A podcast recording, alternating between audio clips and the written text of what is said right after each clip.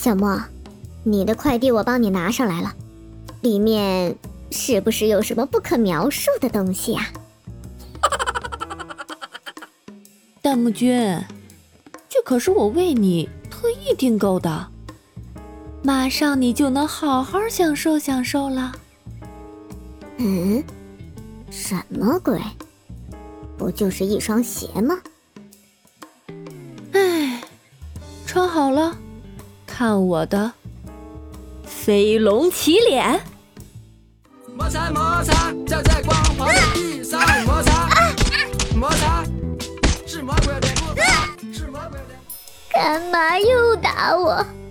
哼，单纯今天要讲范斯滑板鞋的历史，顺带看你不爽罢了。小莫课堂开讲，music。有句名言说道：“你可以没有滑板，但你的鞋柜里绝对不可以没有一双滑板鞋。”所以，今天小莫就和大家聊聊滑板鞋这一领域的祖师爷范思。呃，小莫，冒昧的问一句，说那句名言的莫不是鲁迅？错，是沃兹基硕德。哦，我。自己说的。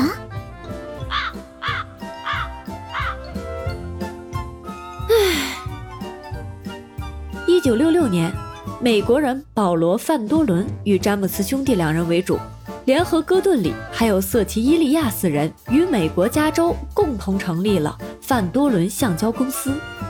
他们以范多伦兄弟的中间名“范”为创意，将公司制造出的鞋子命名为范斯。他们利用自家拥有独立生产车间的优势，开创了前店后厂产销结合的独特经营模式，更是创下了在展销当天样板鞋被抢购一空，接下的订单甚至超过了库存的销售佳绩。喜出望外之际，保罗和戈顿甚至立刻赶回工厂赶制鞋子。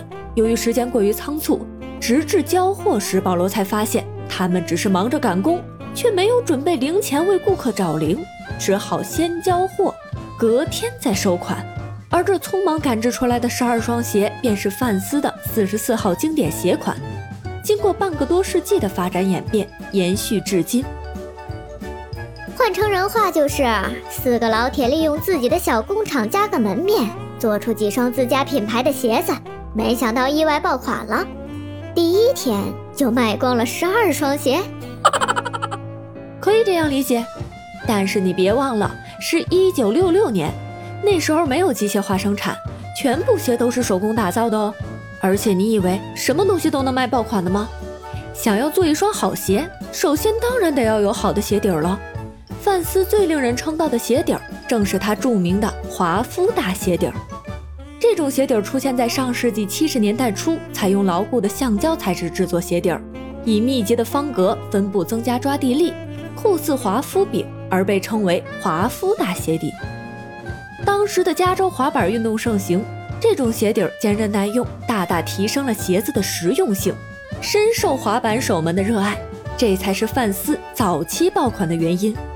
而滑板这种运动，多数穿行在街头巷尾，慢慢就形成了一种时尚。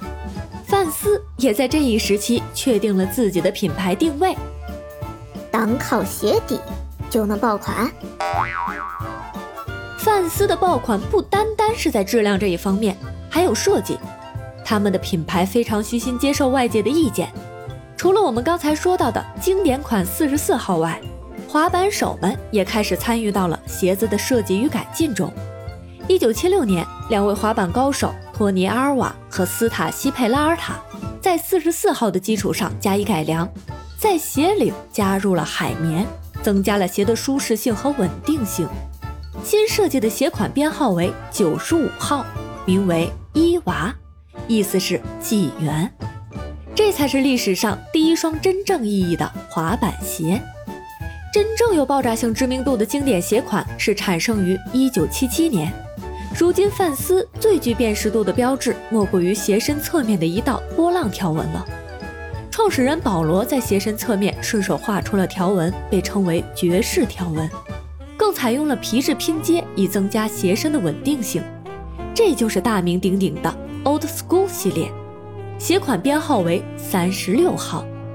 随后在滑板手和自行车越野骑手的建议下，推出了编号九十八号款式。这款轻便的鞋款采用无鞋带一脚蹬设计，为运动者带来了更加便捷与休闲的穿着体验。新鞋款一经推出，不仅在运动界引起强烈反响，更是受到了其他消费者的青睐。三十六号和九十八号就是这样大获全胜的。一九七八年，更是应市场需要推出了自己的第一款高帮滑板鞋。深受市场喜爱的范斯，影响了一个时代里的人们的审美取向，从运动文化中突围成为了艺术的一部分，并逐渐形成了极限运动、运动艺术、音乐、时尚等几大成熟的发展方向，日益壮大。七十年代末期，范斯的销售网已经遍布全球喽。那岂不是滑板鞋界的范师傅？一个能打十个，哪怕再能打，也终会有受伤的时候啊！